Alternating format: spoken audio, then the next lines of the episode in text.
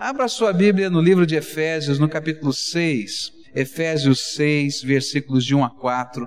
Nós temos estudado a segunda parte do livro de Efésios, que fala de teologia prática, como é que a nossa fé afeta a nossa vida.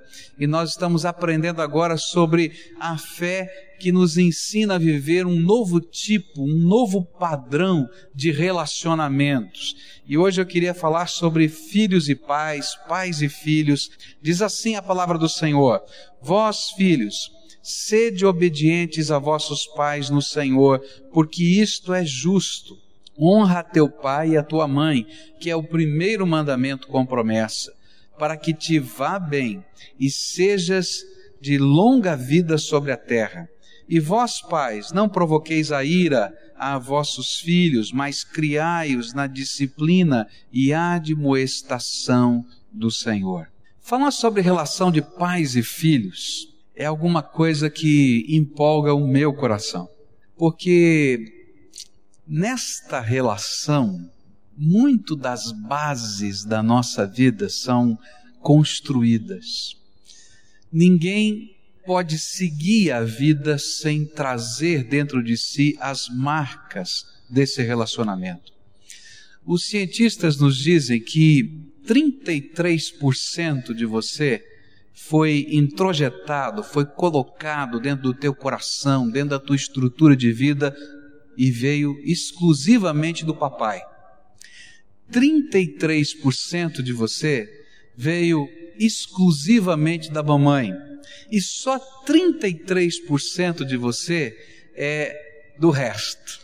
Que você tem de você mesmo, da sua própria natureza, que você aprendeu sozinho e assim vai. Então, dois terços da sua vida, da sua personalidade, do seu jeito de ser, ele, na verdade, veio desse relacionamento que é o relacionamento dentro da nossa casa. Outra verdade tremenda que a gente tem que levar em conta quando a gente vai aprender de Deus, como viver esse contexto de família, como nova família, como novo ser em Cristo Jesus, é que os modelos que Deus deixou nessa terra, do relacionamento que Ele quer ter comigo, com você, nesse dia a dia da nossa vida, estes modelos foram referenciados por Deus, foram colocados por Deus dentro da família. Você pode entender um pouquinho quem é Deus, Pai, se você puder entender o amor de Pai. Você pode entender um pouquinho o que é disciplina divina na tua vida, se você entender o que significa disciplina dentro do contexto da família. E quanto mais ajustada é a família, tanto melhor é esse referencial. É claro que nós somos humanos e os referenciais humanos serão sempre imperfeitos. E nós, como pais ou como filhos, no nosso relacionamento familiar, sempre encontraremos imperfeições e teremos e praticaremos imperfeições, porque somos imperfeitos. Mas se existe o melhor referencial na terra sobre aquilo que Deus quer fazer conosco, ainda está no contexto da família. Uma outra razão importante, porque isso deve ser debatido, estudado, meditado, encarnado, é aquilo que está acontecendo nos dias de hoje no contexto da sociedade. Nós estamos vivendo um tempo em que todos os contextos de estrutura social têm sido degradados.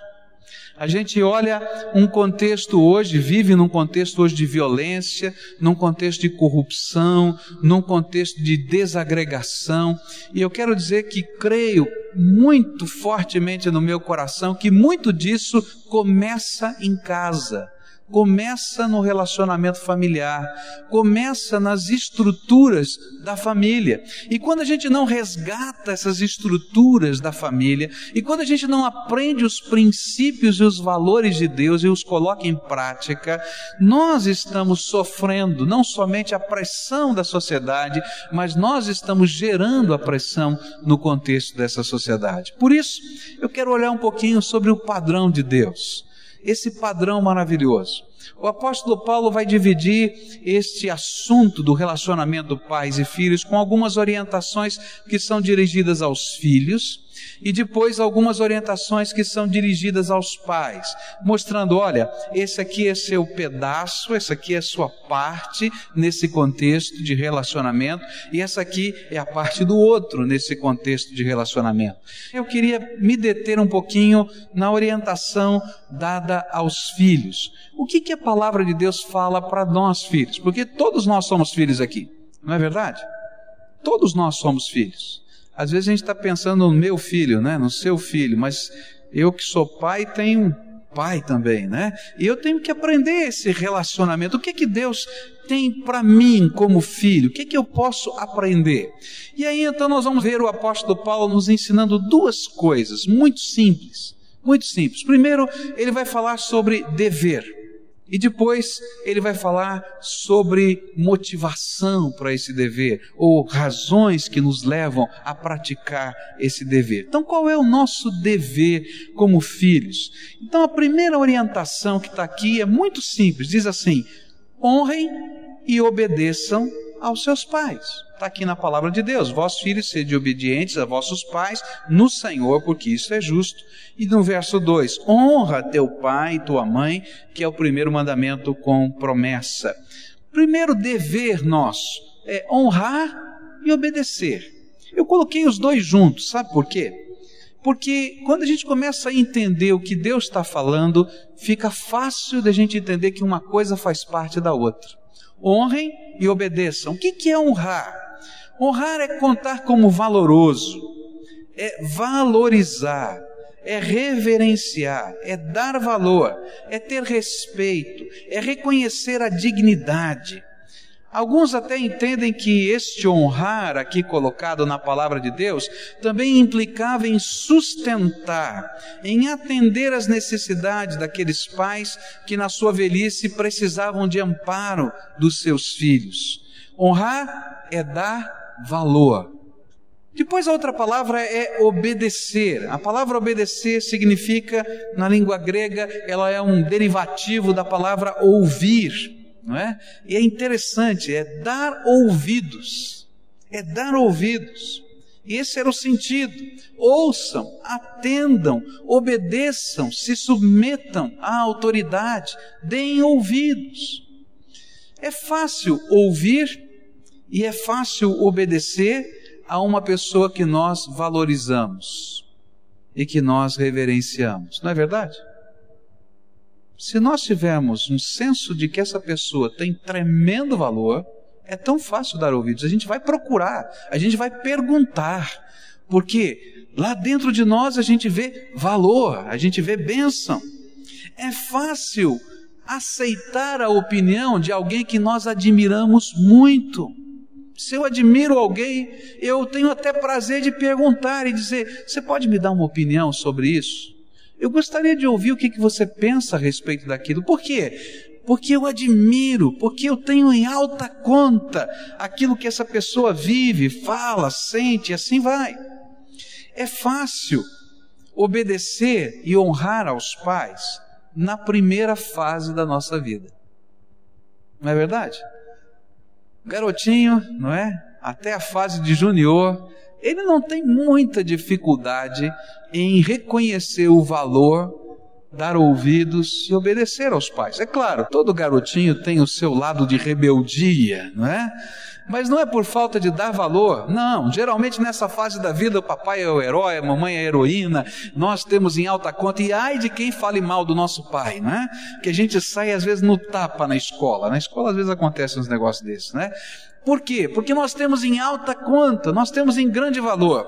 Mas você já percebeu que na segunda fase da vida, e às vezes na terceira fase da vida, a gente tem mais dificuldades? E às vezes os grandes problemas entre pais e filhos não acontecem na primeira fase da vida, mas vão acontecer na adolescência, na juventude e às vezes na vida adulta, onde os nossos relacionamentos parecem que se quebram em algum sentido. É na fase que você está vivendo da vida que às vezes os grandes problemas entre pais e filhos se manifestam. Por que será? A segunda coisa que Paulo vai dizer com muita simplicidade é quais são as razões para que a gente viva esse tipo de relacionamento de honra, de respeito, de reverência, de dar ouvidos e assim por diante. E ele dá quatro coisas bem simples. Ele diz assim: olha, a primeira razão é porque você pertence ao Senhor. E ele vai dizer isso: olha, vós filhos, sede obedientes a vossos pais no Senhor. Ou seja, porque você está no Senhor, porque você vive uma fé em Cristo, você deve, essa fé em Cristo que está em você, deve fazer de você um filho melhor do que outro qualquer.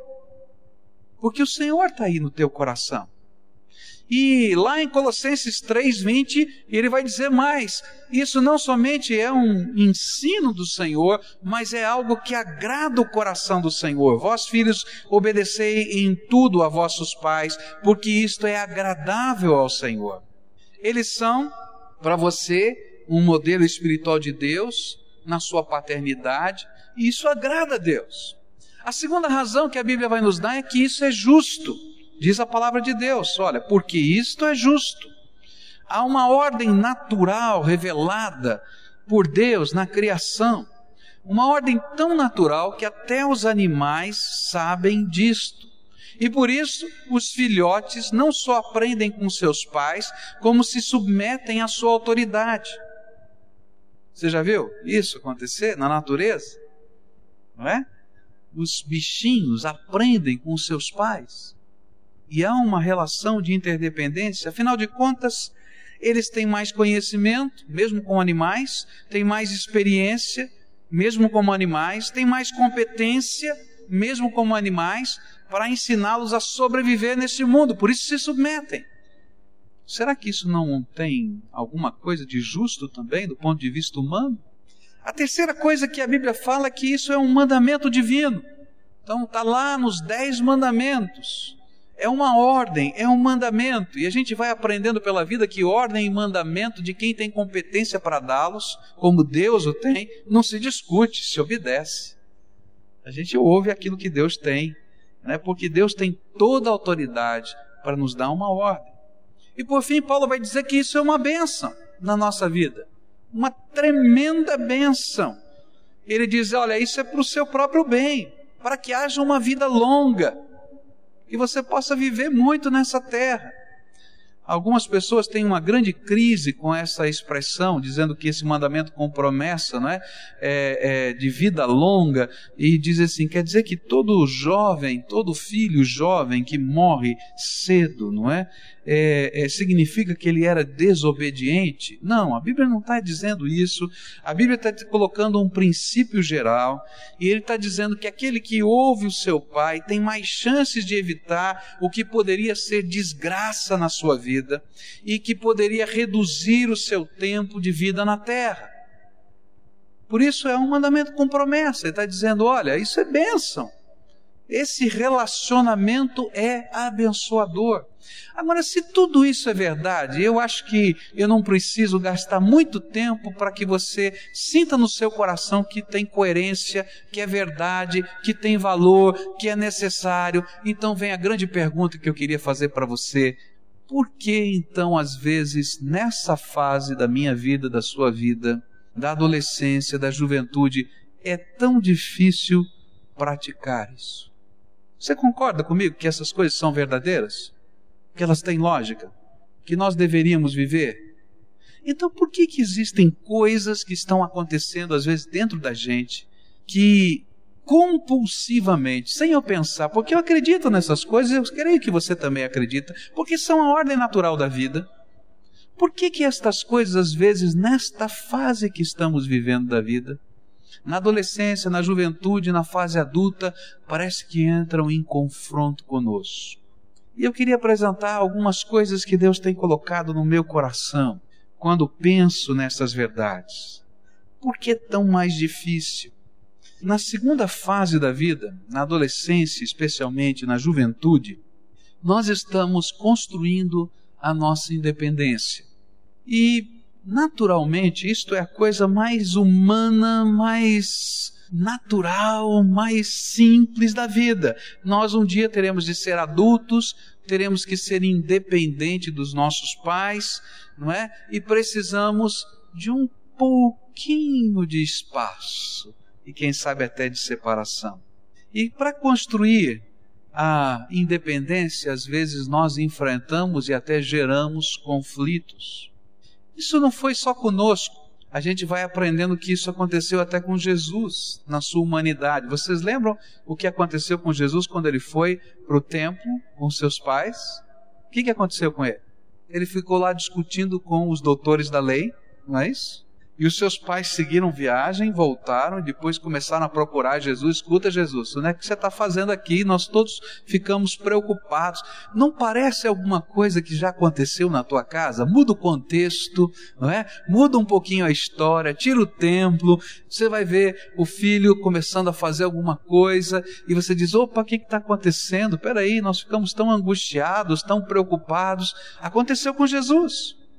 Nessa fase da independência, nós estamos tentando descobrir a nossa própria identidade e queremos saber quem nós somos por nós mesmos. Nós queremos entender aquele um terço que falta. Já entendi o um terço que eu herdei do meu pai, já entendi o um terço que eu herdei da minha mãe, e o outro terço eu tenho que construir, e eu estou nesse processo da vida. Mas às vezes, apesar disso ser tremendamente normal, nós esquecemos que esse é um processo no qual nós precisamos investir tempo, que ele não pode ser tremendamente abrupto, porque nem os nossos pais e nem nós mesmos estamos prontos para vivê-lo na sua integridade, num só dia e num só momento. Mas isso é alguma coisa que, apesar de ter de existir essa independência, esta separação, ela precisa ser construída. Uma outra coisa que é importante entender, que apesar disso ser uma realidade, nós precisamos reconhecer que os nossos pais, por causa da responsabilidade que têm para conosco, eles têm medo dessa fase. Eles têm um medo terrível, porque eles sabem que durante a vida, não é? Vocês correm tantos riscos que eles gostariam de protegê-los e não podem. E neste medo que carregam no coração, às vezes até pecam, porque quando deveriam abrir para que a vida fosse mais independente, mais forte, fecham. E quando deveriam fechar, já abriram demais e não fecham. E isso tudo faz parte do medo, da ansiedade que vai no coração deles.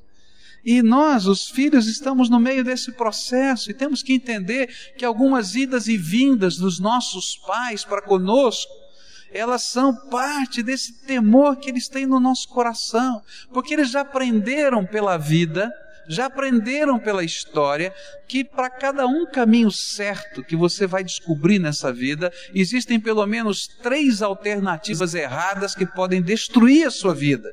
E eles têm temores no coração. Está lá dentro da alma.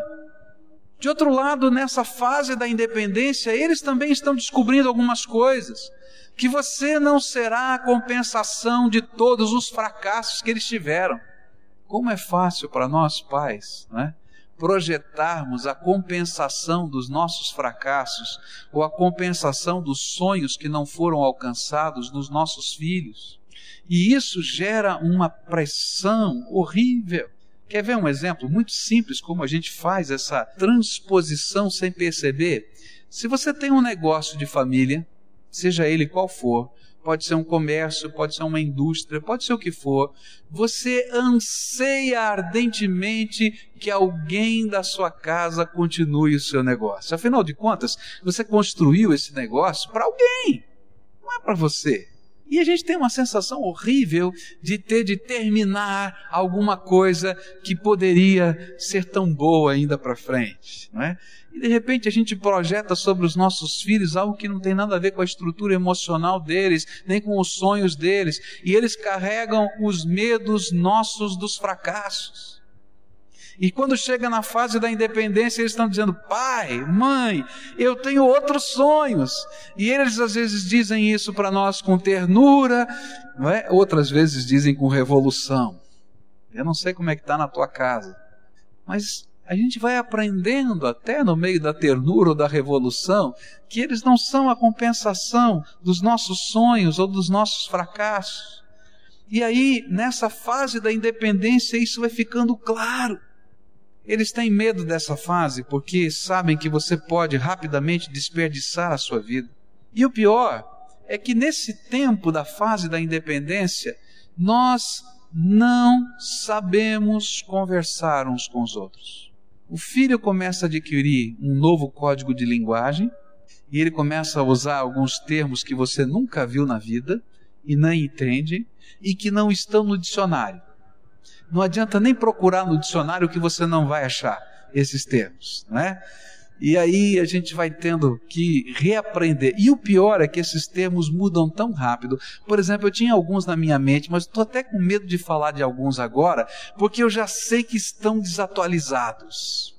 Eu tenho certeza que já caíram, porque já entrou uma outra geração e já mudou todos esses termos. Por exemplo, a coisa mais que eu achava mais esquisita, né, alguns anos atrás, eu achava muito esquisita quando eles diziam assim para mim: Pai, o senhor viajou na maionese. Não entendi nada. Como é que eu vou viajar na maionese? Né? Escorreguei, levei um tombo. O que, que significa isso? Mas eu já sei que não se usa mais isso, já mudou, já existem outros termos. Eu já estou desatualizado de novo. Não consigo. E sabe, nesse contato, nesse tempo de independência, até o novo código de linguagem faz parte dessa nova estruturação. E o grande perigo é que nós percamos os pontos de contato e não saibamos mais conversar as coisas do coração. Essa é uma fase em que a gente corre o perigo de se distanciar tanto de não se encontrar mais. Ainda que o distanciamento faça parte positiva, abençoadora no processo de crescimento, ele não pode ser tão grande, tão grande que não haja mais pontos de contato. Então eu queria dar uma dica aos pais e aos filhos que estão vivendo essa fase de distanciamento. Dar valor e dar honra é tentar redescobrir nesse processo como é que a gente pode, sem se aviltar e sem aviltar o outro, redescobrir pontos de contato para a gente abrir o coração e falar da alma. Essa é uma fase que a gente tem que aprender um outro tipo de conversa. Não a conversa que tem a ver com os fatos, não a conversa que tem a ver com os modelos, com os jeitos de fazer as coisas, porque isso sempre estará em constante mutação. Mas a gente tem que aprender a conversar sobre a alma de um e do outro o que, que a gente sente, o que o outro sente, o que está acontecendo dentro da alma, do coração, dos sentimentos, dos sonhos. E a gente tem que aprender a ouvir de um lado e do outro. Essa é uma fase que o papai tem que aprender a não somente dizer faça, mas tem que aprender a explicar as razões do porquê fazer. E essa é uma fase em que o filho tem que falar o que ele sente, o que dói, o que amedronta, o que angustia, e a gente tem que descobrir um vocabulário que seja particular. E é tempo de redescobrir pequenas coisas, pequenas coisas que fazem diferença. Um pai estava tendo muita dificuldade de relacionamento com a sua filha adolescente. E Deus deu uma ideia brilhante para esse pai. Esse pai teve a seguinte ideia: uma vez por semana, ele ia buscar a sua filha adolescente lá no colégio, ela saía por volta da hora do almoço, e aquele dia da semana era o dia dele com a sua filha almoçarem juntos. Era o dia que ele ia comer McDonald's, que ele ia comer alguma coisa que a filha gostava. Mas o mais importante é que naquelas duas horas que ele tinha de almoço, ele e a filha gastavam para conversarem coisas do coração. E que aquilo se tornou uma rotina tão gostosa, tão boa, tão salutar, que resgatou o relacionamento que estava deteriorado entre pai e filha. Uma filha teve uma ideia genial. Tinha uma filha que tinha muita angústia no seu coração, Porque às vezes os pais, eles têm um problema muito sério. Os pais não sabem lidar com a sexualidade das suas filhas. E à medida que elas vão crescendo, eles vão se afastando delas. Porque agora elas são moças. E que pena, porque as filhas precisam do seu abraço, papai. As filhas precisam do seu aconchego, elas precisam do seu carinho, elas precisam do seu colo.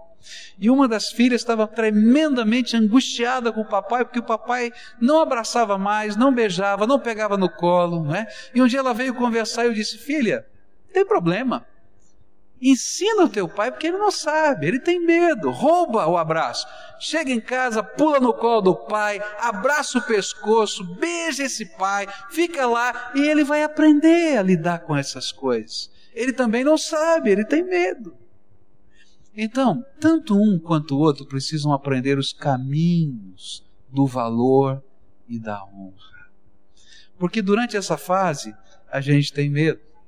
E se você não conseguir perceber os caminhos do valor e da honra, descubra aquelas maneiras que, sem palavras, um está tentando dizer ao outro que tem valor e que quer dar honra.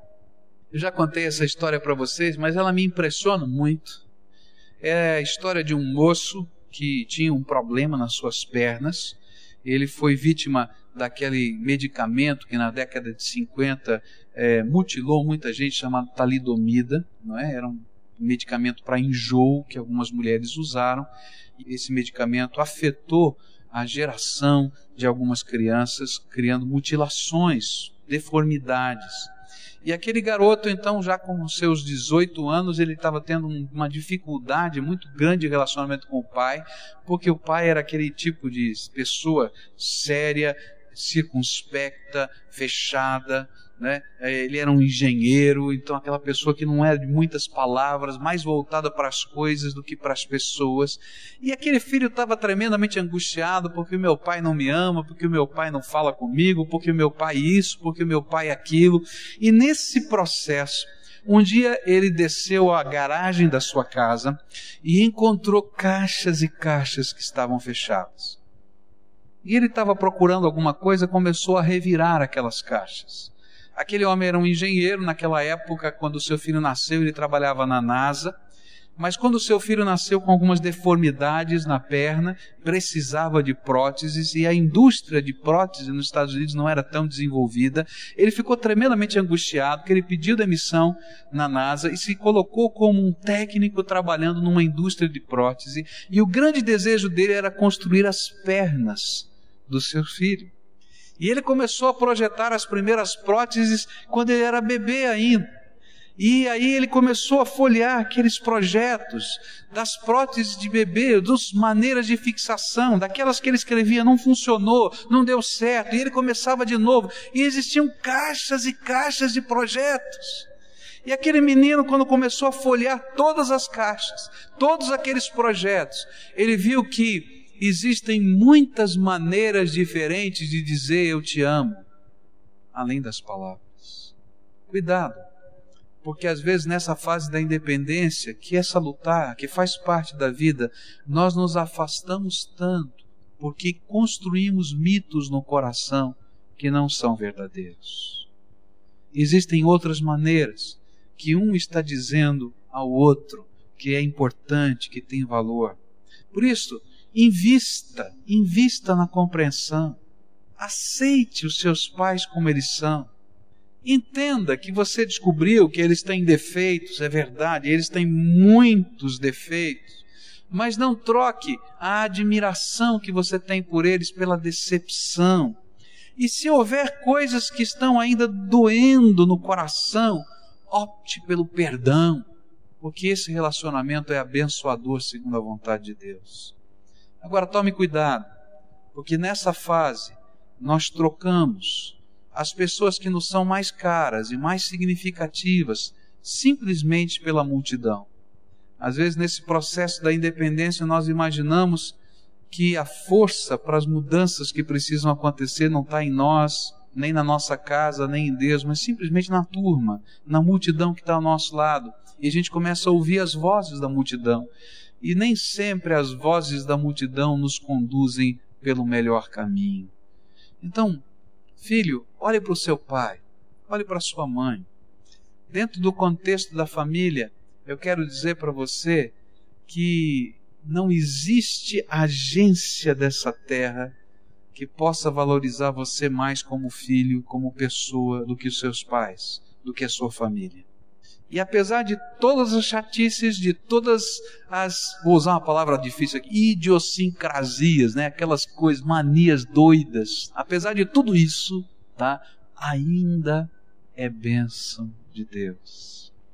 Então redescubra a bênção de valorizar, de honrar, de resgatar, de ouvir, de abrir o coração, de aprender com os acertos e com os erros e, se for preciso, de perdoar. Sabe por quê? Quantas vezes você já foi perdoado por eles? Nós, filhos, temos uma grande dificuldade de perdoar os nossos pais. E isso não é verdade do lado inverso. Os nossos pais não têm dificuldade de perdoarem a nós como filhos. Por que será que não seria bênção também valorizar a ponto, se for preciso, de liberar perdão e de deixar de carregar pesos terríveis sobre o nosso coração. Honre seu pai e sua mãe. É muito mais do que obediência, é dar valor. E olhe para dentro do seu coração, naquelas coisas que estão acontecendo dentro de você, que são compulsivas, tente entendê-las. E trabalhe a raiz dessas coisas. E volte a sonhar, a admirar, a valorizar, a resgatar aqueles que são preciosos demais para nós. Que Deus nos dê graça. Que não haja família em que o pai não converse com o filho e que filho não converse com o pai. Que não haja família em que irmão não possa encontrar-se com o irmão no mesmo dia, na mesma hora, na mesma casa. Que não haja família em que as separações sejam de mágoas profundas, como que valas que nos separam uns dos outros. Mas que nós possamos ser aqueles que quando existem as valas, por causa do valor que as pessoas têm, a gente aprende a construir pontes que nos ajudem a atravessar as valas e não ficar esperando só do outro lado. Você crê nisso? Então, qual vai ser a ponte que você vai construir? Pense naquilo que você pode fazer para que essa verdade do reino se torne uma bênção na sua casa. Oremos ao Senhor. Pai querido, dá-nos a tua sabedoria, dá-nos a tua direção, dá-nos a tua força. Nós entendemos a tua palavra. Nós entendemos que vale a pena honrar pai e mãe. Vale a pena dar ouvidos. Nós entendemos as bênçãos que advêm deste ensino. Mas te confessamos, Pai, que às vezes nós não entendemos o que vai no nosso coração. E às vezes, Senhor, nós não compreendemos as reações estranhas que temos, que não gostaríamos de ter. Então eu queria te pedir, Senhor, permita que hoje seja dia de cura. Cura da alma, Senhor. Cura do coração. Cura dos sentimentos. Que aquilo que nos impede de pegar um telefone e jogar conversa fora, aquilo que nos impede de gastar tempo para ouvir, para rir, que aquilo que nos impede de trazer para perto, para celebrar a vida, que aquilo que nos impede de estarmos vivendo de novo pequenas tradições que se tornaram marcas da nossa família, que o Senhor esteja nos mostrando aquilo que está dentro do nosso coração e que às vezes as valas que foram construídas são insignificantes diante do contexto da vida. E o pior, Pai, é que às vezes essas valas não foram construídas conosco. Às vezes elas foram construídas numa relação de marido e mulher e que nós tomamos as dores de um e do outro e transformamos como um buraco de amor para conosco especialmente numa sociedade como a nossa, onde as famílias tantas são quebradas. Ó oh, Pai, escuta a nossa oração e faz milagres aqui nesta manhã. Milagres de amor, Pai. E que a gente possa aprender a ser sementeira do teu amor nessa terra. E que a gente possa começar isso lá em casa. Pais e filhos, um se convertendo ao outro, para que, Senhor, não haja mais desgraça nessa terra. Escuta, Deus, a nossa oração e abençoa-nos. É aquilo que oramos no precioso nome de Jesus. Amém e amém.